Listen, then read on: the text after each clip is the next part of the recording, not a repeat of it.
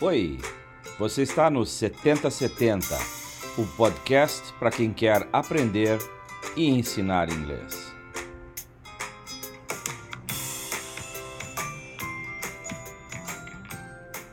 Uma realização do Departamento de Metodologia de Ensino da UFSC.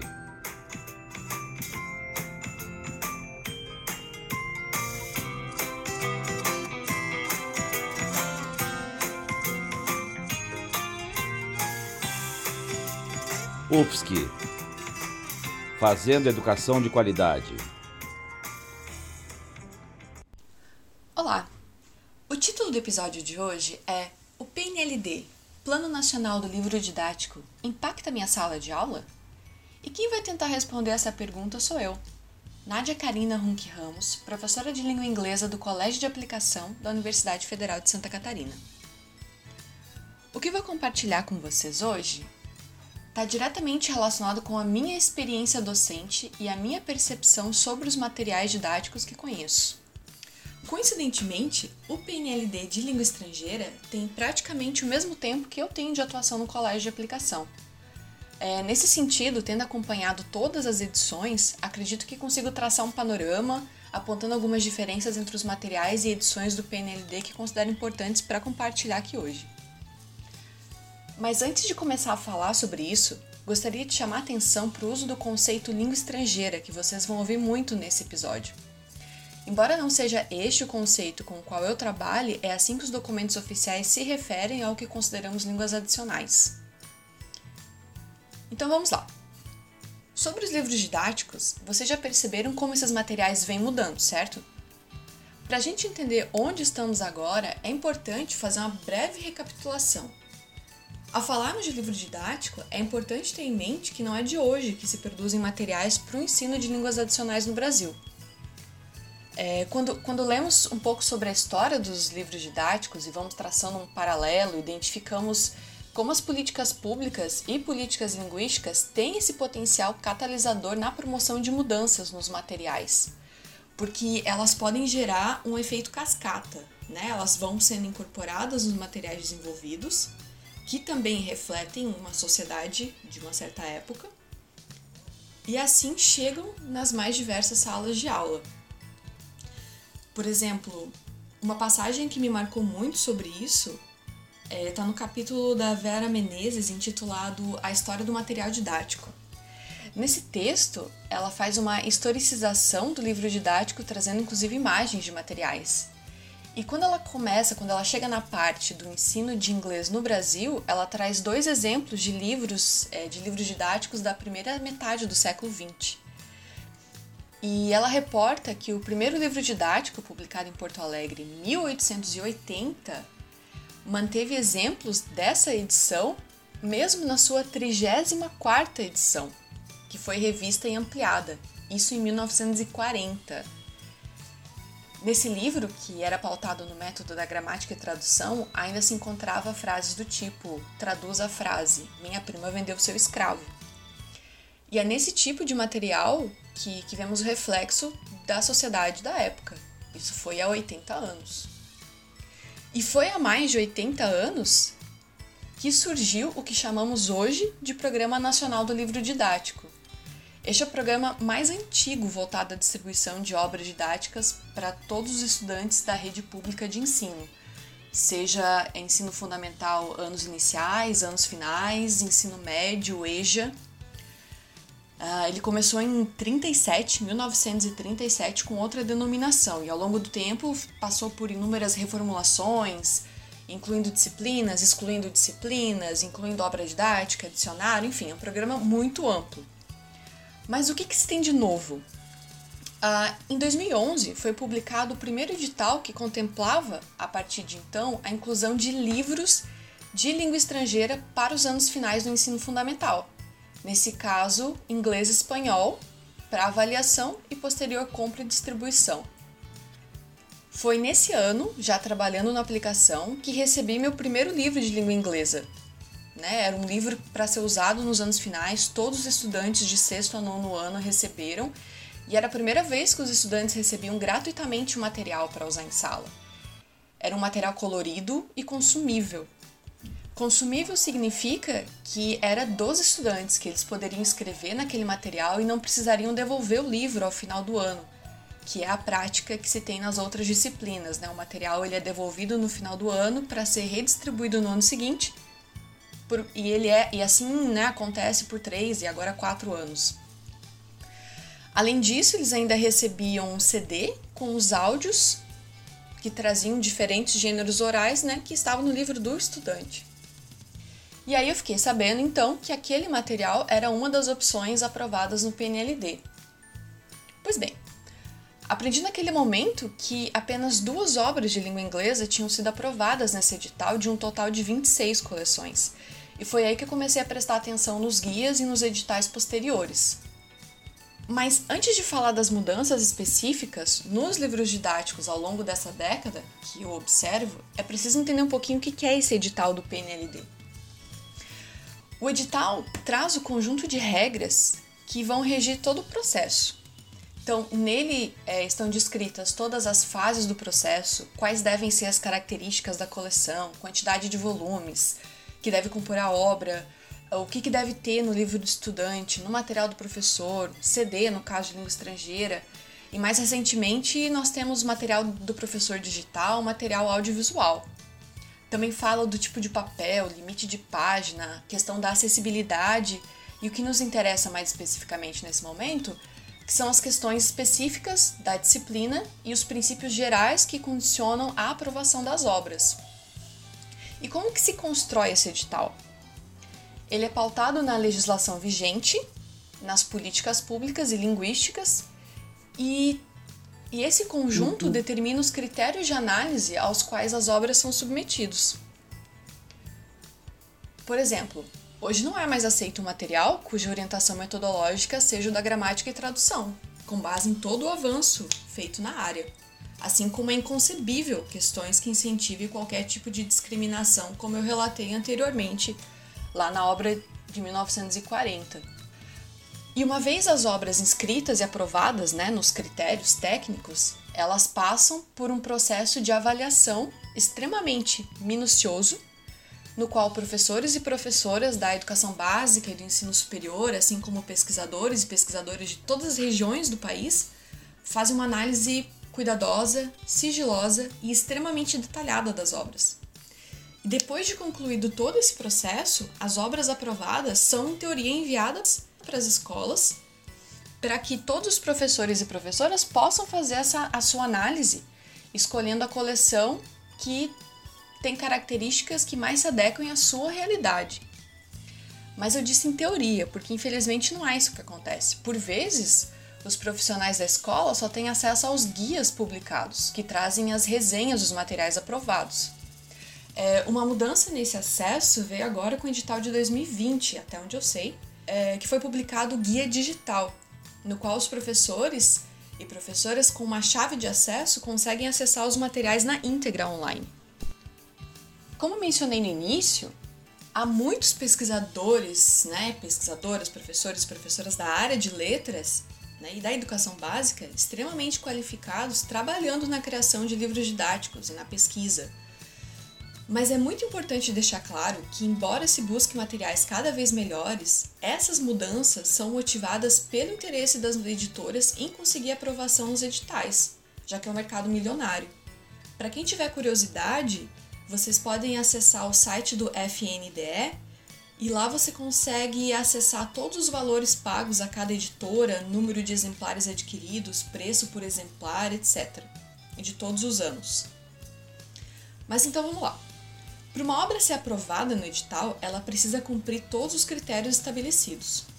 Alguns critérios são eliminatórios, enquanto outros dependem de uma certa gradação de avaliação, que eu vou falar um pouquinho depois. Exemplos de critérios eliminatórios gerais que são parte da avaliação de todas as disciplinas inscritas, que me vem em mente são quando a obra apresenta conceitos equivocados ou imprecisos. Por exemplo, uma obra traz um mapa de um país faltando uma região, conceitos de língua inglesa equivocados, então explicações equivocadas, é, muitos erros de língua, apresenta falta de coerência entre a abordagem teórico-metodológica assumida e a proposta didático-pedagógica apresentada, assim como respeito à legislação, diretrizes e normas oficiais. E com relação aos critérios eliminatórios específicos, que resultam das pesquisas desenvolvidas na área, uh, podemos citar a prática situada da linguagem, o desenvolvimento da autonomia do aprendiz, variedade de gêneros orais escritos, desenvolvimento da compreensão e produção oral e escrita e assim vai. E para explicar um pouquinho o que significa essa avaliação gradual, eu posso ter uma obra que desenvolve muito bem atividades de compreensão escrita, mas faz pouco pela oralidade. E no contexto da obra, ela é aprovada porque ela não deixa de atender o critério, ela só não faz de forma satisfatória. Ao longo dessa década, nós tivemos é, quatro editais referentes ao ensino fundamental e três editais referentes ao ensino médio. E mesmo já tendo a experiência de sete editais, os índices de reprovação ainda são muito altos. No caso dos anos finais, que é o que eu gostaria de focar aqui hoje, esse índice já chegou a 86% de exclusão no PNLD de 2014. E na média, é comum encontrarmos mais de 60% das obras excluídas nos outros editais. E com, toda, com todos esses dados, o que, que se percebe de mudanças positivas nesses materiais? Então, explicitamente, eles precisam desenvolver atividades com foco na produção e compreensão oral e escrita, porque até então se dava um foco majoritariamente na compreensão escrita, e a gente vai percebendo que em cada edição vai tendo uma melhora nas questões da oralidade. Ainda está longe de um equilíbrio, mas já temos uma mudança positiva. É, Percebe-se também que a variedade de gêneros orais e escritos presentes nas obras estão cada vez mais variados. Então, no CD de antigamente vinha aqueles diálogos né, entre os dois colegas, e agora a gente percebe a inclusão de entrevistas, podcasts, trechos de filmes, que antes não, não, tinha, não se tinha. Quando a gente fala de vocabulário e questões gramaticais, né, elas também precisam aparecer de forma contextualizada o que não significa que elas vão aparecer na obra inteira, mas de uma forma geral elas aparecem mais contextualizadas. A gente também percebe que os critérios exigem que as obras tragam questões de avaliação e autoavaliação do aprendizado, que tem por objetivo promover esse papel da autonomia dos estudantes, é, mas também é importante pontuar que às vezes as obras não facilitam esse trânsito pelo estudante, porque como elas são majoritariamente escritas na língua inglesa, às vezes os estudantes, principalmente dos primeiros anos, sextos, sétimos anos, podem ter dificuldade para transitar por conta de não conhecerem muito bem a língua inglesa ainda.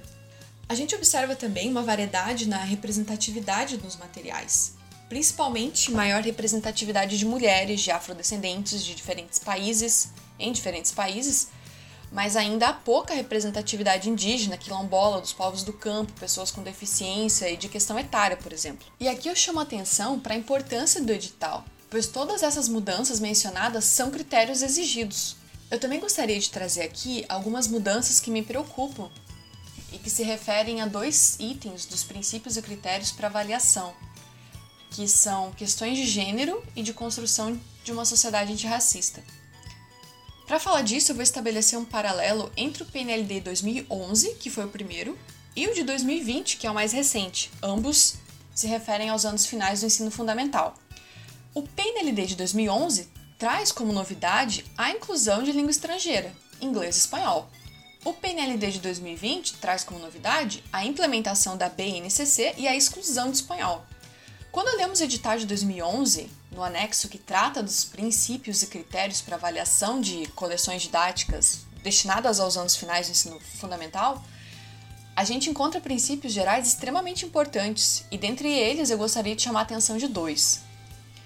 O texto orienta para que, ao trazer perspectiva para a construção da cidadania, as obras devem representar a sociedade na qual se inserem, procurando abordar a temática de gênero, da não violência contra a mulher, visando a construção de uma sociedade não sexista, justa e igualitária, inclusive no que diz respeito ao combate à homofobia. E no edital de 2014 eles também trazem transfobia. E outro item é abordar a temática das relações étnico-raciais, do preconceito, da discriminação racial e da violência correlata visando a construção de uma sociedade antirracista, solidária, justa e igualitária. E quando olhamos os itens da avaliação, propriamente dita, encontramos que serão excluídas do PNLD as coleções que veicularem estereótipos e preconceitos de condição social, regional, étnico-racial, de gênero, de orientação sexual, de idade ou de linguagem, assim como qualquer outra forma de discriminação e violação de direitos. E uma coisa que me chamou muito a atenção, que nos critérios específicos aparecem três itens que eu considero de extrema importância. A primeira pergunta é: existem oportunidades para o aluno perceber que as diferenças sociais, raciais, de gênero, dentre outras, são socialmente construídas e podem causar desigualdades? Segunda questão: a imagem da mulher, do afrodescendente e das etnias indígenas é promovida positivamente, considerando sua participação em diferentes profissões, trabalhos e espaços de poder? E 3. A educação e a cultura de direitos humanos são promovidas, afirmando os direitos da criança e adolescentes e combatendo a homofobia, a discriminação racial e a violência contra a mulher? Então não basta uma obra atender aos critérios específicos de língua. Eles precisam atender esses critérios de construção de cidadania. E aí, para mostrar o contraponto, eu gostaria de falar dos mesmos itens que agora aparecem nos princípios éticos do edital de 2020. Nesse edital de 2020, já não tem mais a língua espanhola. Ela foi excluída com a implementação da BNCC.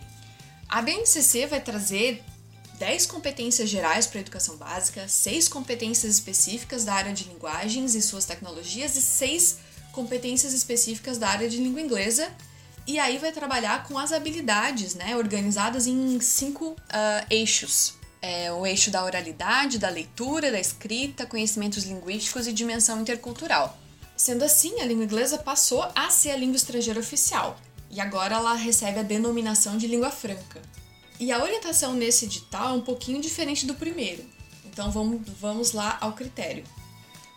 A orientação agora não fala em veicular estereótipos, ela fala que a obra deve estar livre de estereótipos. E ela vai e o item de avaliação vai ser o seguinte: a obra deve estar livre de estereótipos ou preconceitos de condição socioeconômica, regional, étnico-racial, de gênero, de orientação sexual, de idade, de linguagem, religioso, de condições de deficiência, assim como qualquer outra forma de discriminação, violência ou violação de direitos humanos.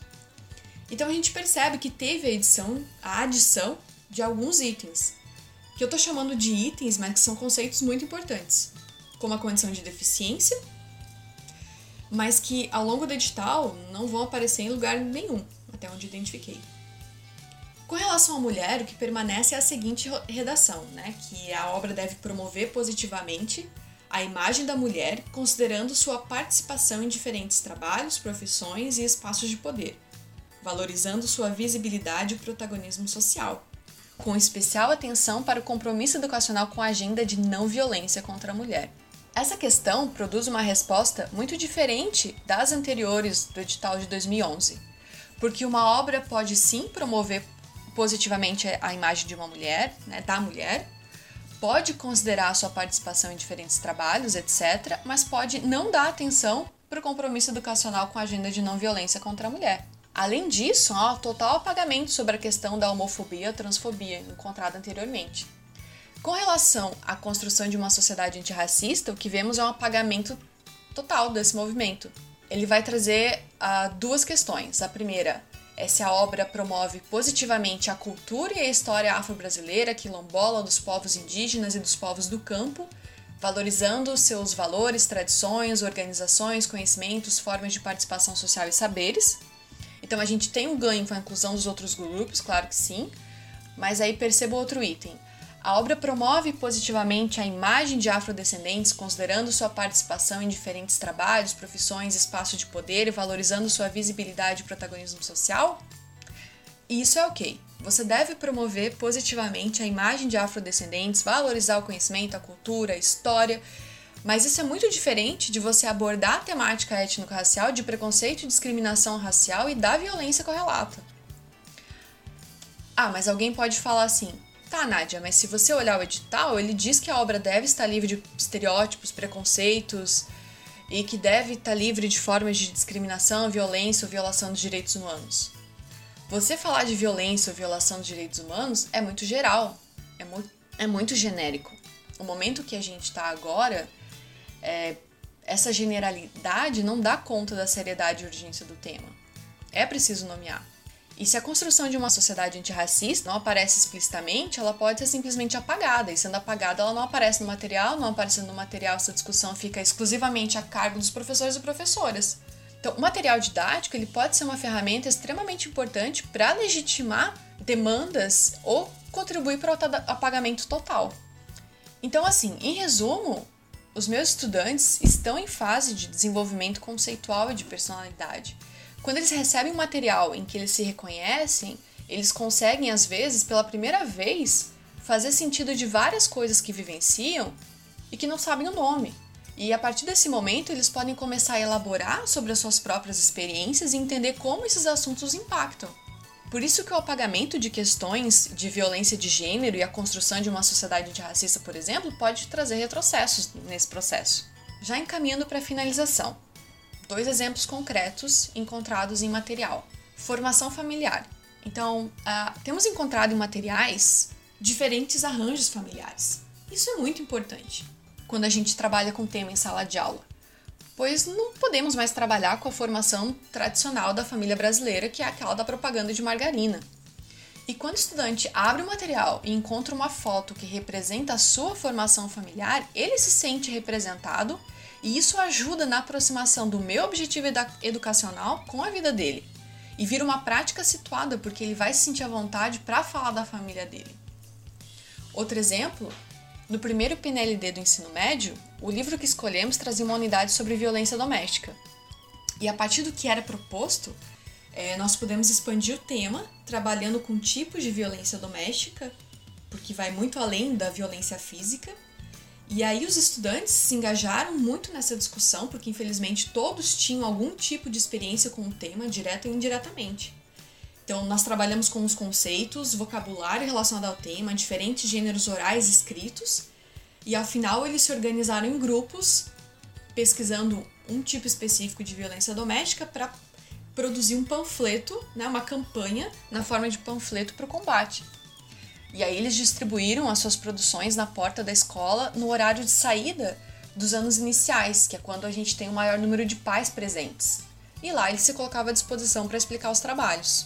Dessa forma, trabalhamos com língua inglesa, trabalhamos com conceitos que permeiam a vida deles e com o desenvolvimento da habilidade de se colocar no mundo, ao entregarem suas produções e interagir com pessoas que não faziam parte do seu cotidiano. Retomando a questão do início do episódio, se o PNLD influencia minha sala de aula, a resposta é sim, com certeza. Porque, embora eu tenha autonomia para criar, junto com o meu colega e as minhas colegas, um currículo e práticas que vão orientar as nossas atuações em sala de aula, os materiais que recebemos podem sim ser excelentes aliados nesse processo. Não podemos esquecer também do que o professor Hamilton nos falou no episódio anterior, que a ação educativa não é neutra e que as nossas escolhas precisam levar em consideração que tipo de cidadão a gente pretende formar e para que tipo de sociedade. E com essas questões em mente, eu pergunto a vocês: que tipo de materiais vocês têm em sala de aula? Um material que promove possibilidades para o ensino crítico ou que silencia? E o que podemos fazer a respeito? São questões para refletirmos. Agradeço pela oportunidade e me despeço.